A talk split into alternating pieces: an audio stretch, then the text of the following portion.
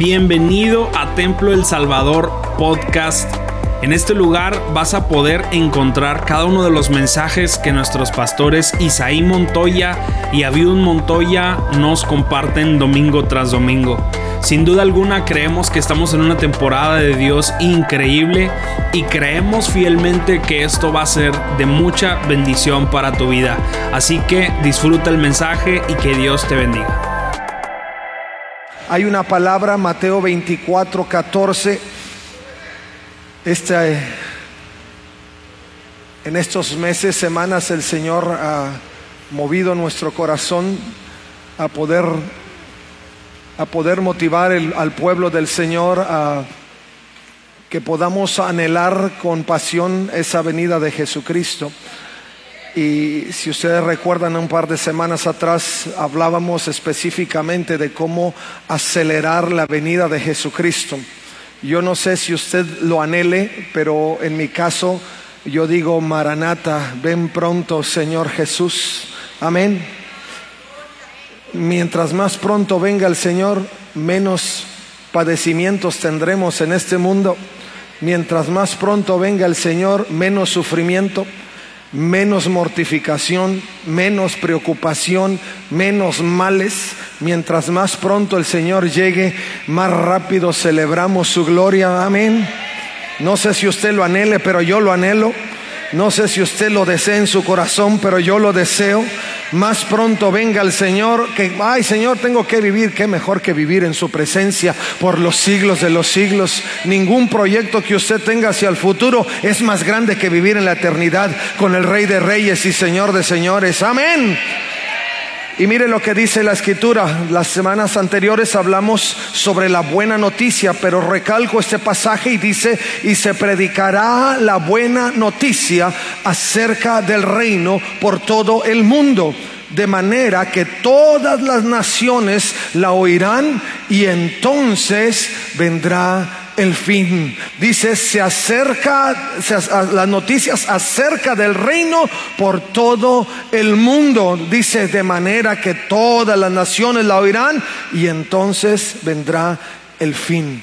Amén. Tome su lugar, por favor. Si usted recuerda en las semanas anteriores hablamos específicamente de que esa buena noticia tenía que ver con justamente lo que implicaba la buena noticia y la buena noticia implicaba que pudiéramos eh, reflexionar sobre el amor de Dios mostrado reflejado a través de la muerte y resurrección de Jesucristo en, en, esa cruz del Calvario, hablábamos sobre el hecho de que la buena noticia es justamente la gracia de Dios que sin merecer nosotros recibimos. Ninguno somos merecedores de la gracia ni del amor del Señor. No hay cosa tan grande que nosotros podamos hacer humanamente hablando para merecer el amor de Dios, para merecer las bondades de Dios y sin embargo lo tenemos porque es la gracia de Dios obrando. Y esas son las buenas noticias. Nadie es tan pecador que no pueda recibir gracia. Nadie ha cometido situaciones o ha atravesado por situaciones tan graves que Dios no lo pueda perdonar. Mientras hay vida, hay esperanza y el especialista en lo sobrenatural y maravilloso es Jesucristo. Amén. Y la buena noticia tenía que ver con la esperanza que tenemos hacia la eternidad. ¿Y quién habría de compartir la buena noticia? Es muy fácil, que somos tú y yo y todos los que hemos recibido de gracia. Y dice la escritura que de gracia damos lo que de gracia recibimos. Si hay una necesidad apremiante de hablar sobre Jesucristo, no es solamente porque la gran comisión es de ir por todo el mundo y predicar el Evangelio, sino en agradecimiento por porque hemos sido producto de la gracia de Jesucristo. Usted está de acuerdo conmigo de que no merecíamos nada, ¿verdad? Y seguimos sin merecer. El apóstol Pablo en numerosas cartas que él escribe, en la primera carta a Corintios, en Efesios, él siempre se presentaba en, la forma más indigna delante del Señor. Y él decía, soy el, hablando a Timoteo, Pablo le decía, yo soy el peor de los pecadores. Y yo soy el más vil de los siervos. Y yo soy el peor porque él no se sentía digno de nada. Él entendía que si algo tenía y algo predicaba era por la gracia de Jesucristo. Por eso nosotros entendemos que si algo tenemos que hacer es hablar de la gracia de Jesucristo y no lo hacemos solo por encomienda, lo hacemos por agradecimiento y reconocimiento a que lo único que puede traer la esperanza y un mundo transformado es la gracia de Dios. Amén. A su nombre. Y hablábamos sobre cómo hacerlo. Pues en formas tan prácticas, diciéndolo y viviéndolo. Usted y yo tenemos una manera de testificar que es única. Alguno dirá, hermano, yo no tengo mucho que decir, ay, pero tiene mucho que ha vivido y que puede vivir hacia el futuro y ese es testimonio suficiente. Yo recuerdo una ocasión cuando una persona se acercó a nosotros estando en el colegio y, y nosotros tenemos por por costumbre el que no todo el personal del colegio es cristiano, sino que a veces hacemos excepciones por, con el fin de poder dejar un mensaje de, de buenas noticias en sus vidas. Y una de esas personas en algún momento se acercó y dijo, los he estado observando y yo tengo el deseo y quisiera ver cómo puedo tener todo lo que ustedes tienen y cómo puedo vivir como ustedes viven, porque he visto que no son igual, que las cosas para ustedes eh, caminan en una dimensión diferente y yo solo quiero saber si puedo tener lo mismo porque no necesita decir muchas cosas, solo viva lo que ha recibido en gracia y eso es suficiente para testificar que hay un Dios poderoso que transforma vidas. Y la palabra dice, hoy veremos el reino acelerando la venida de Jesucristo, hablando de el reino, siembra y tesoro, siembra y tesoro. Ahora, hay dos líneas específicamente que yo quiero abordar en esta tarde eh, eh, el, Señor Jesucristo, si usted lee eh, el Evangelio de Mateo, se va a dar cuenta, particularmente en el capítulo 13, que el Señor Jesucristo representó el reino en diferentes formas. Y él decía particularmente que el reino se asemejaba a, distintas líneas en particular que no quiero abordar en este momento porque me quiero enfocar en dos específicamente que eh, el Evangelio de Mateo marca en una de ellas y el Evangelio de Marcos también hablando Marcos capítulo 4 verso 26 el Señor Jesús dijo en este en este Evangelio sinótico de Marcos dice el reino de Dios es como un agricultor que esparce semilla en la tierra día y noche, sea que él esté dormido o despierto, la semilla brota y crece, pero él no entiende cómo sucede. La tierra produce las cosechas por sí sola.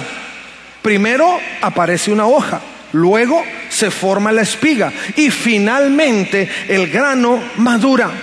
Tan pronto como el grano está listo, el agricultor la corta con la hoz porque ha llegado el tiempo de la cosecha.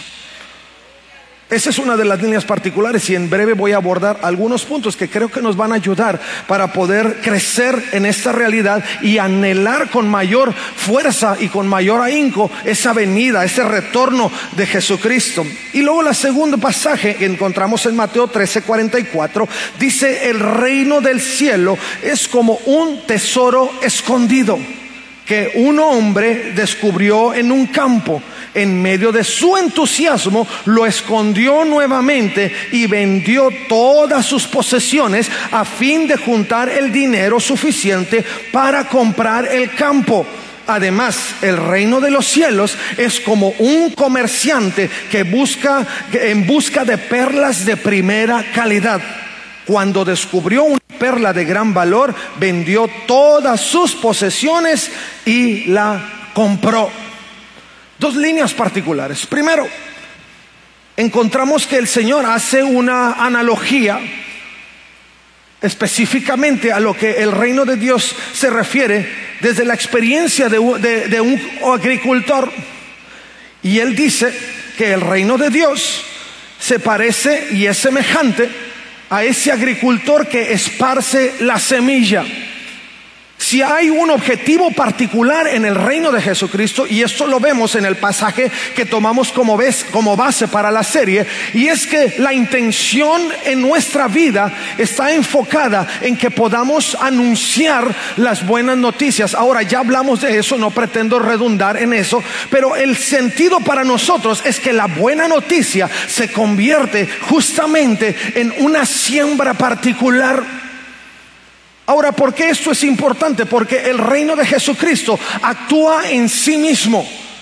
Si por alguna razón nosotros hemos obtenido el pensamiento erróneo de que nosotros estamos ayudando la obra de Dios a crecer por mérito nuestro, entonces estamos en el sentido equivocado. Yo en un inicio yo les dije que la intención nuestra de predicar el evangelio se mueve en dos vertientes. Primero, por agradecimiento al haber recibido gracia, compartimos gracia. Y segundo, porque es la gran comisión, la gran encomienda que nosotros tenemos como hijos de Dios, como miembros y, pertenecientes al reino de Jesucristo. Por eso el énfasis que el Señor Jesús hace al respecto del reino tiene que ver con esa semilla que tiene que ser esparcida. Hablando la semilla en referencia a las buenas noticias.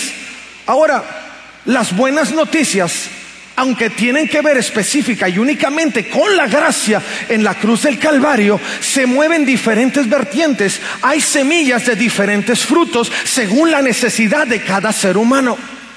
Y esto es lo grande del Evangelio. Que Dios te alcanza según tu necesidad. La semilla tiene una referencia específica de poder llegar y atender una necesidad particular de cada ser humano. Si bien es un mismo mensaje de gracia, que insisto, tiene que ver con la muerte y resurrección de Jesucristo, Dios te encuentra en medio de tu necesidad. Algunos pueden necesitar consuelo y cuando llegan las buenas noticias del Evangelio de Jesucristo, el Señor añade consuelo a tu vida, porque el Evangelio, esa semilla particular que Dios siembra en tu vida, tiene y contiene el fruto específico que tú necesitas para poder salir del problema o de la situación que vives. ¡Qué maravilla de Dios! Si tú estás en un momento de depresión y de tristeza y llevas esa semilla del Evangelio, Dios es esa semilla puede actuar mejor que cualquier psicólogo para sacarte del hoyo de la desesperación y que puedas abrir tus ojos y tu corazón a una realidad divina sobrenatural que no solo aliviará el dolor momentáneamente, sino que traerá a tu vida una renovación de conciencia y de espíritu que te va a permitir avanzar desde, desde ese punto hacia adelante.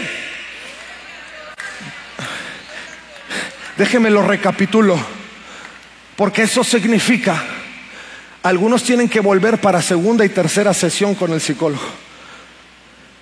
Y luego cuando terminan con eso, si el psicólogo dice, hasta aquí puedo, mejor te voy a referir al psiquiatra porque el asunto está severo. Lo que hace la semilla del Evangelio de Jesucristo es que no te remite a nada ni a nadie. No, eh, no me, no, creo que no me he explicado. La semilla del Evangelio no te remite a nadie ni a nadie, porque no hay nada ni nadie más grande que aquel que todo lo resuelve. A su nombre. Así es que si tú vienes, si tú siembras la semilla del Evangelio, estás sembrando justamente el fruto que alguien necesita para salir de la situación apremiante que le impide mirar más allá hacia los aspectos del reino. Sembrar el fruto del reino, sembrar la semilla del reino, no es solamente aventar semillas. Estás aventando, estás esparciendo esperanza, estás esparciendo respuestas, estás esparciendo dominio propio, estás esparciendo un cambio de vida, estás esparciendo una, una esperanza que, que muchos no tienen. Por eso el Señor Jesucristo, cuando hace, aborda ese principio del reino, dice, esto es el reino de Dios, respuestas, el reino de Dios es esperanza, el reino de Dios es alegría, el reino de Dios es gozo, el reino de Dios es antidepresivo, eterno.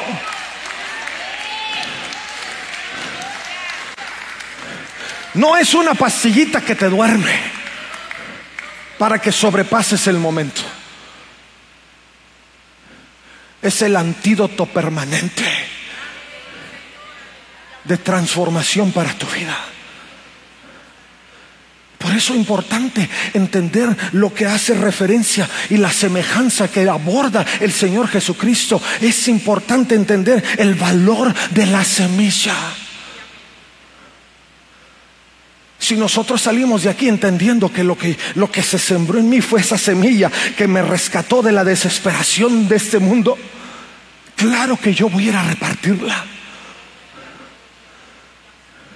Claro que yo voy a ir a sembrarla. Porque además mientras más pronto siembres, más pronto viene el Señor.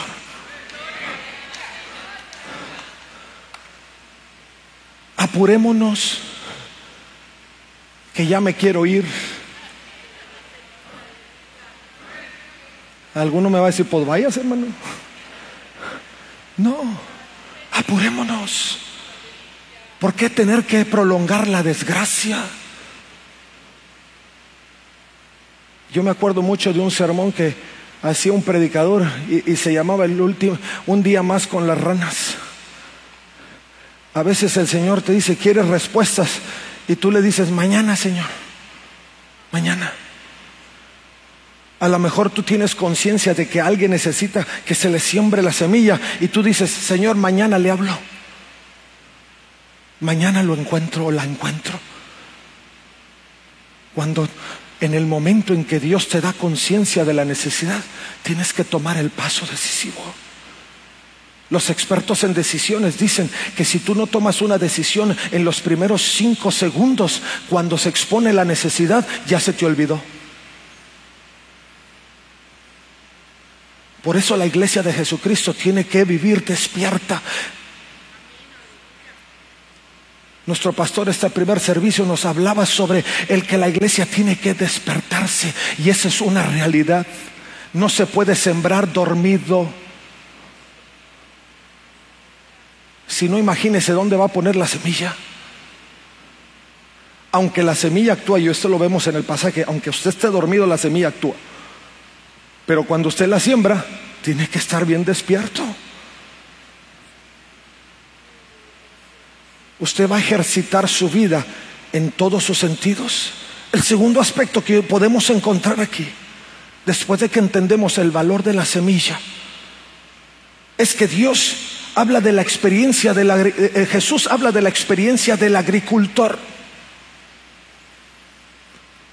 Y usted tiene usted debe de saber que un agricultor no puede garantizarle buen fruto si el agricultor no es muy experto al momento de sembrar. Yo intenté trasplantar una plantita eh, eh, hace como una Navidad o dos. Quise trasplantar una Nochebuena a un lugar más permanente y me dijeron si va a aguantar, solo que todos los días le tienes que poner hielitos. Le dije, ahí está el problema. El todos los días. Lo trasplanté un día y dos o tres días le puse hielitos. Después dije, ahí nos vemos, Nochebuena. Porque no perseveré y no logré mi inexperiencia y mi falta de perseverancia no me permitió ver el fruto de lo que yo intentaba hacer. Nosotros, según refiere la escritura, para poder vivir en la dimensión del reino que expresa la escritura, el Señor Jesús dice, es como la semilla que se esparce en la tierra. Y eso tiene que ver con el agricultor. Dice, el agricultor es el que la esparce. Dios nos ha encomendado el tener esa capacidad. ¿Cuál es su experiencia para hacerlo? Usted dirá, ay hermano, pues si no soy muy buen orador, ay hermano, pues si no soy buen escritor, ay hermano, pues si... y podemos poner mil excusas. Pero lo que nos habilita a cumplir la función del agricultor es justamente nuestra experiencia en Jesucristo. Usted no va a hablar de otra cosa que no ha experimentado. Porque la prédica de nuestra vida o la prédica que nosotros hacemos son justamente las experiencias de nuestra vida. Y hay gente que solo necesita saber cómo Dios lo sacó a usted del, del problema. No necesita ser el gran teólogo, no necesita ser el gran investigador. Solo dígale al mundo lo que Dios hizo por ti. Cuando al ciego le preguntaron, oye, ¿eres el mismo ciego que estaba afuera? Sí, ¿y quién te sanó? Jesús. Eh, y, como que no le querían creer y seguían insistiendo. Y a ver, dinos otra vez. Eh, pues Jesús fue el que me sanó.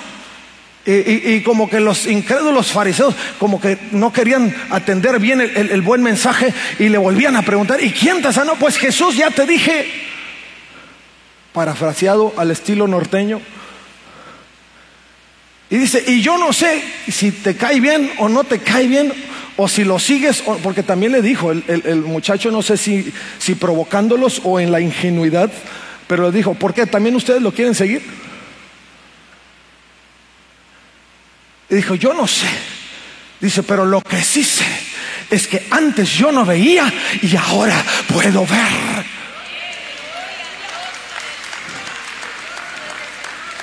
Él no tuvo que analizar la teología de Jesucristo. Lo único que tuvo que decirle al mundo es, yo no veía y ahora veo. Yo no lo hacía y ahora lo hago. Mi vida estaba en caos, en caos y en oscuridad por tantos años y ahora mis ojos ven. Y eso lo adiestra como agricultor para llevar la semilla.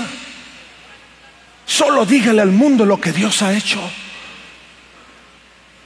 Solo esparza la semilla de esperanza en base a su experiencia divina con Jesús, porque lo que Dios ha hecho en su vida es divino. Y deje que Dios haga lo que sabe hacer. Dice que cuando esa semilla se esparce, y usted como agricultor, agricultor se basa en la experiencia que ha tenido con Jesucristo. Dice, de día y de noche, sea que él, esté dormido o despierto, la semilla brota y crece. Uh, no, no, no, no, no. Mi hermano lo que quiere decir es que usted siembra y olvídese. La semilla en sí misma tiene la fuerza, tiene lo, que necesita, se autorregenera, se autorreproduce, hace lo que tiene que hacer. La palabra de Dios no vuelve vacía. Lo que usted siembra crece y aunque usted se duerma y aunque usted diga no me alcanzan las fuerzas o no puedo hacer más que esto o tengo limitantes para desplazarme o hacer aquello, el Señor hace que la palabra siga avanzando y siga produciendo fruto en el corazón de aquel que ha sido sembrada. A su nombre. Pero hay que movernos en esa realidad. Ahora, escuche bien. Aquel que es experto y porque su experiencia se la da el Espíritu Santo, el agricultor sabe cuáles son las temporadas para sembrar. Esto quiere decir que Dios le da la capacidad de discernir cuándo es el momento en que hay que arrojar la semilla. El enemigo es, estratégico cuando lo quiere alcanzar. Y la escritura dice que nosotros tenemos que ser más sabios. Y tenemos la capacidad de ser más sabios porque el principio de la sabiduría es el temor a Jehová. Pero usted y yo tenemos que discernir las temporadas para sembrar. No todas las temporadas son temporadas oportunas. Si bien hay que salir al campo, tenemos que pedir al Señor sabiduría para saber sembrar. Señor, ¿cuándo es la temporada? Ahora, cuando el, el rey David salía a la batalla, y quería garantizar el triunfo, se humillaba delante del Señor y le decía, Señor, saldré y tendré la victoria. Y si el Señor se lo confirmaba, y cantidad de veces el Señor le dijo, ahora sal porque la victoria es tuya. Y David salía y traía el galardón. Pero si el Señor le decía, detente, por ahí no, él se detenía y esperaba el momento la temporada oportuna. Nosotros como agricultores tomamos experiencia en nuestra, en nuestra conexión con Dios y su Espíritu nos da la capacidad para entender los tiempos oportunos. No podemos ser negligentes en la forma que esparcimos semillas. Son tan valiosas que necesitamos saber cuándo es el momento oportuno. Y como agricultores, es menester que cuando nosotros estemos delante del Señor pidamos discernimiento, pidamos sabiduría, le digamos al Señor, Señor, dame capacidad para entender el momento oportuno. Dime cuándo es que tengo que entrar. Dime cuándo es que tengo que salir. Dime cuándo es que tengo que decir y lo que tengo que decir. Y Dios lo hace. Usted no se tiene que quebrar la cabeza. Usted no tiene que lanzarse eh, a la aventura sin poder asegurar la victoria. Dios nos asegura victorias al lanzarnos al enviarnos, al capacitarnos para poder hacerlo. Dios, cuando Dios hace referencia específicamente al agricultor, también habla de la capacidad que Él le ha dado para cuidar y cultivar. La forma en que usted va a abrir un surco tiene que ver con sus habilidades y sus estrategias. Dios le ha dado y nos ha dado a cada uno de nosotros habilidades específicas. El agricultor está adiestrado para sembrar distintas formas y distintos frutos. Y eso tiene que ver con sus habilidades. ¿Qué le ha dado Dios? ¿Qué ha puesto Dios en su mano? Cuando Moisés preguntó al Señor, ¿qué voy a hacer si apenas puedo hablar? Pues si el Señor no quería que Moisés hablara, el Señor quería que Moisés revelara la gloria. Y le dijo, ¿qué tienes en tu mano? Y Moisés le dijo, pues una varita. Pues agarra tu varita, le dijo, con eso es suficiente. Aviéntala. Y esa varita se convirtió en serpiente. Y cuando los otros quisieron hacer, porque el, diablo es imitador, usted lo sabe, y cuando los otros eh, eh, eh, brujos del reino quisieron hacer lo mismo, la varita de Moisés se comió a las otras. Porque Dios actúa en esa capacidad, su habilidad, aunque usted a veces la menosprecia. Porque nosotros como iglesia de Jesucristo, cuando no caminamos cerca del corazón de Dios, cuando no estamos buscando la dirección de Dios en las cosas, a veces menospreciamos nuestras habilidades y decimos, Señor, ¿acaso esto te puede servir? Señor, si no es más que un palo. Moisés le dijo, es una vara. Es una vara que me ayuda a caminar porque hasta eso apenas si puedo caminar en el desierto. Y el Señor le basta lo que usted tiene, porque Él se lo dio y porque Él es el que lo magnifica, Él es el que lo hace poderoso. Con esa vara Moisés reveló las plagas al pueblo de Egipto. Con esa vara partió el mar rojo. Con esa vara pudo pegarle a la roca y que agua fluyera. Con esa vara dirigió al pueblo hasta el borde de la tierra prometida. Con esa vara se levantó en medio de las batallas en el desierto para que el pueblo luchara y pudiera seguir conquistando terreno. Aleluya. Vamos, si se lo va a dar al Señor, déselo bien. Aleluya. Pero esa es la capacidad que Dios le da como agricultor. Basta lo que Dios ha puesto en su vida, la habilidad, el talento, para que usted pueda armar sus estrategias en la sabiduría de Dios y que esa semilla pueda llegar al lugar seguro. Segundo, la semilla crece sola y la tierra produce la cosecha. Le insisto, la semilla tiene efecto en sí misma, la tierra tiene efecto en sí misma, lo que es de Dios se produce en sí mismo. Usted no tiene que hacer más, lo que usted está solamente ahí para recibir es el fruto de la misma, porque el agricultor como aquel que es dueño de la mies disfrutan de lo que se cosecha.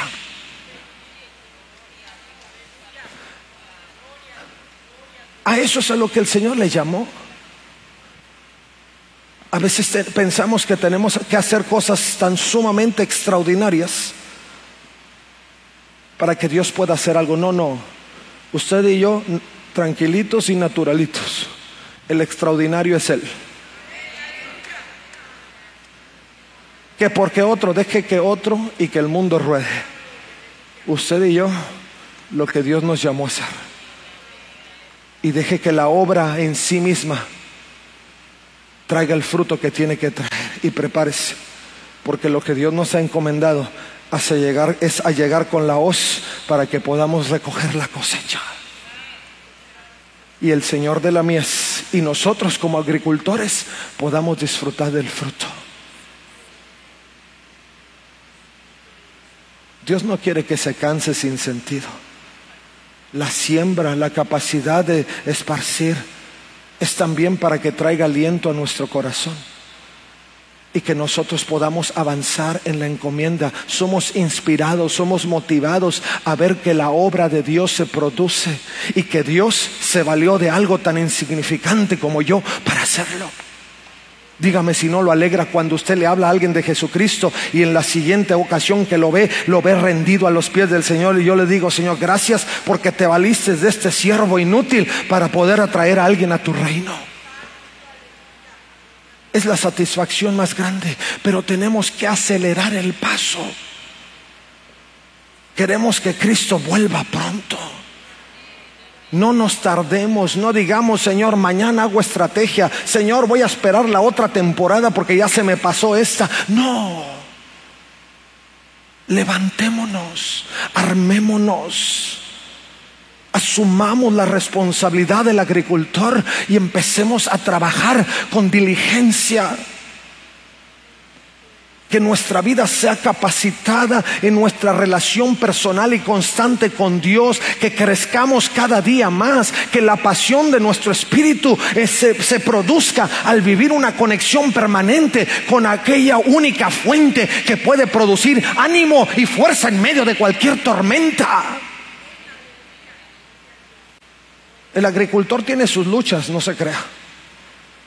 A veces la tierra es dura y, está el sol candente y tiene que pegarle a la tierra hasta abrir el surco. Pero eso no es suficiente para detenernos. Hay que seguir perseverando. Porque si perseveramos hasta el final, dice la escritura, alcanzaremos la corona de la vida. Finalmente,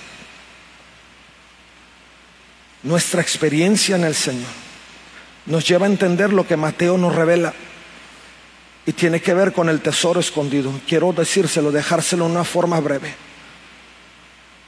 Cuando nosotros hablamos del tesoro escondido, tenemos primero que reconocer que lo que tenemos de parte de Dios es un tesoro. El Evangelio de Jesucristo es un tesoro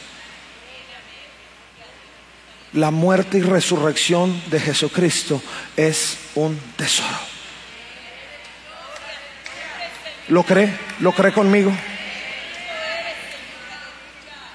Es un tesoro. A veces no predicamos de esa experiencia porque no creemos que es un tesoro.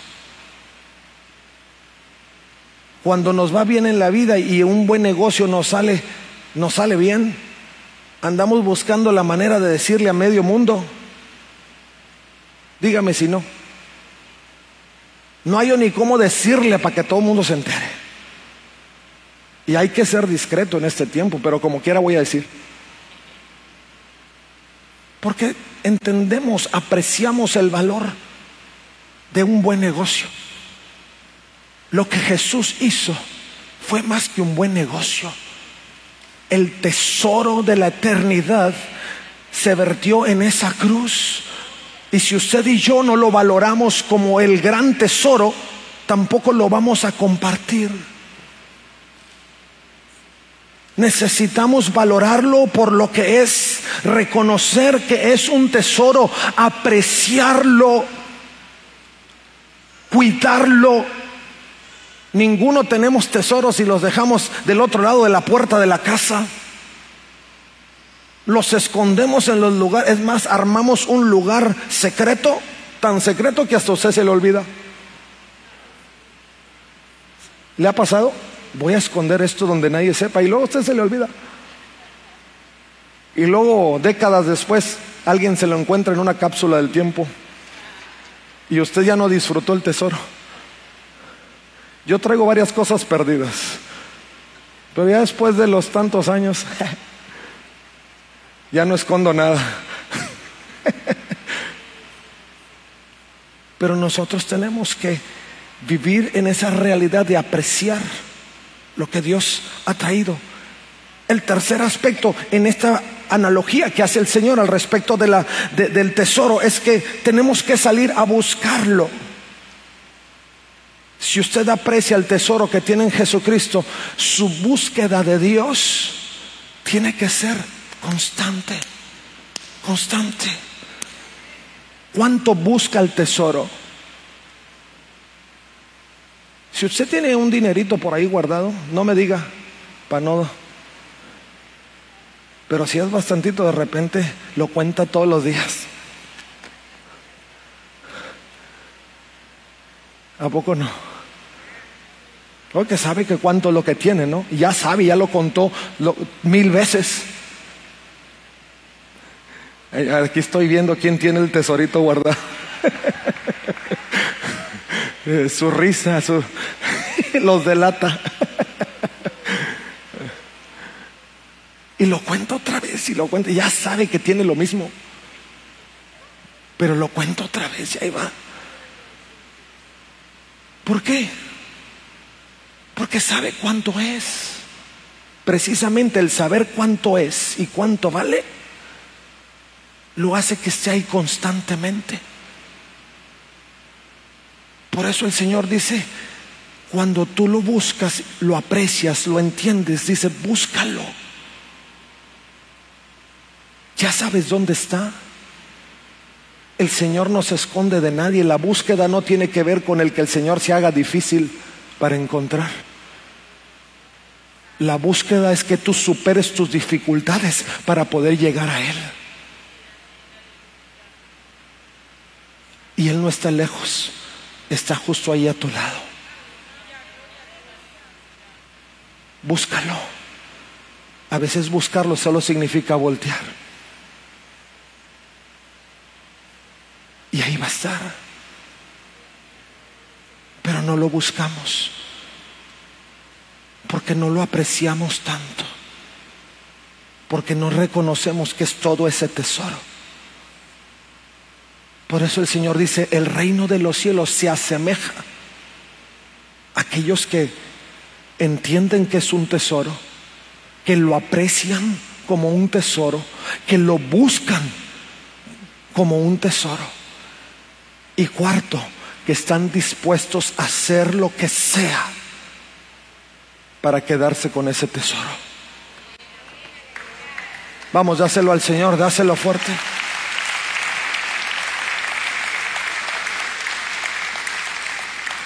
Dice la escritura y termino con esto. Dice, cuando encontró el tesoro, en medio de su entusiasmo, lo escondió nuevamente y vendió todas sus posesiones. ¿Por qué lo vendió todo? Porque el tesoro era más valioso. Dice, a fin de juntar el dinero suficiente para comprar el campo iba a pagar el precio que fuera necesario. Dice, además el reino de los cielos es como el comerciante que busca la perla de primera calidad. Cuando descubrió una perla de gran valor, vendió todas sus posesiones y la compró. Si usted entiende el valor del tesoro que es Jesús, también estará dispuesto a hacer lo que sea para lograrlo. Ahora, no se asuste, no se asuste, porque alguno va a decir, Señor, ¿qué me vas a pedir? No, el Señor, el Señor es tan bueno que no cree usted que lo va a sacrificar. El Señor anda buscando sacrificios. Él busca su obediencia. Y con que usted obedezca es parte de todos los beneficios del reino. Así de fácil. Pero nosotros tenemos que estar dispuestos a dejar lo que sea. ¿Qué hizo a la iglesia de Jesucristo, a la iglesia primitiva grande? Que todos los apóstoles y los discípulos que se fueron levantando en ese tiempo estuvieron dispuestos a dejarlo todo. Hasta la propia vida. ¿Qué pasa con la iglesia del siglo XXI? Usted sabe lo que pasa. Que no muchos están dispuestos a, a dejar nada.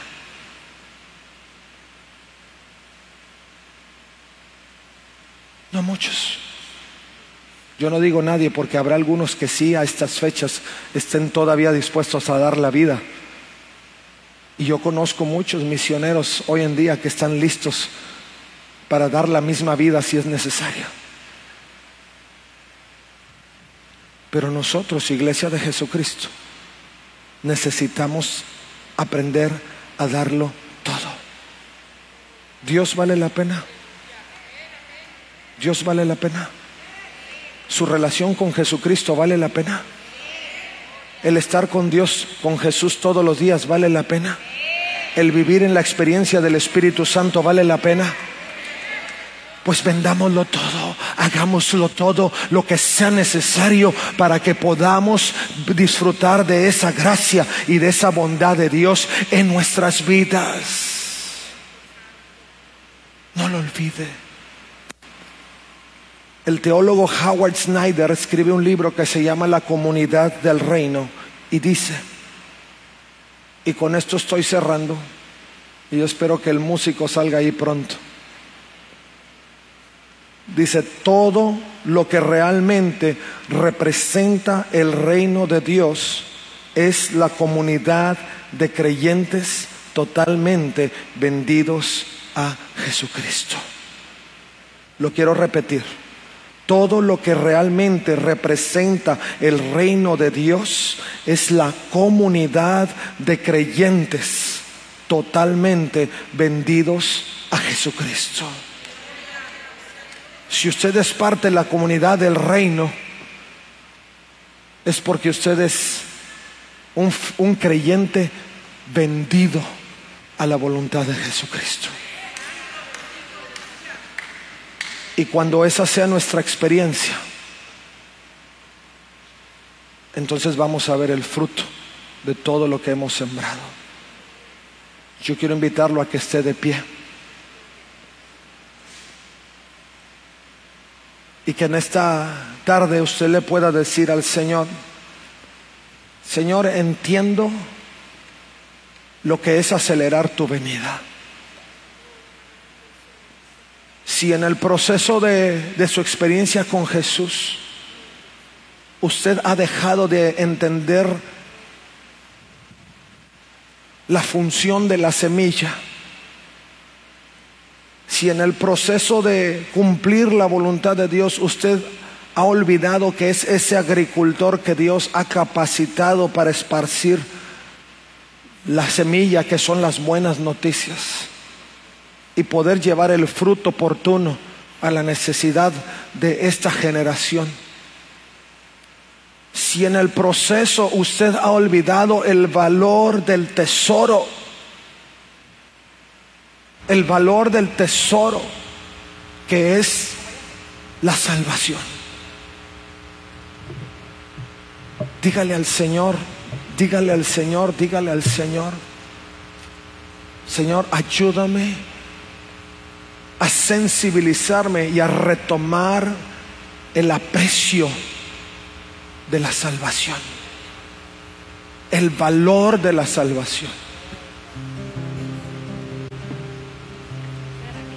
Y dame la oportunidad de estar dispuesto a hacer lo que sea para yo ganar ese tesoro y poder compartirlo con usted está, si en su voluntad está el tomar este paso decisivo en su vida o refrendar frente a Dios ese deseo de poder vivir en esa realidad como agricultor de Dios, como parte del reino de Jesucristo. Yo lo quiero invitar para que salga de su lugar, venga a este altar le pueda decir al Señor, Señor, aquí estoy. Siempre has contado conmigo y hoy quiero otra vez. Muchas gracias por quedarte hasta aquí con nosotros. Recuerda que también puedes encontrarnos en A Corazón Abierto podcast, en donde encontrarás charlas con nuestros pastores, con miembros del staff y con muchas personas más. Así que nos vemos la próxima semana. Muchas gracias y hasta luego.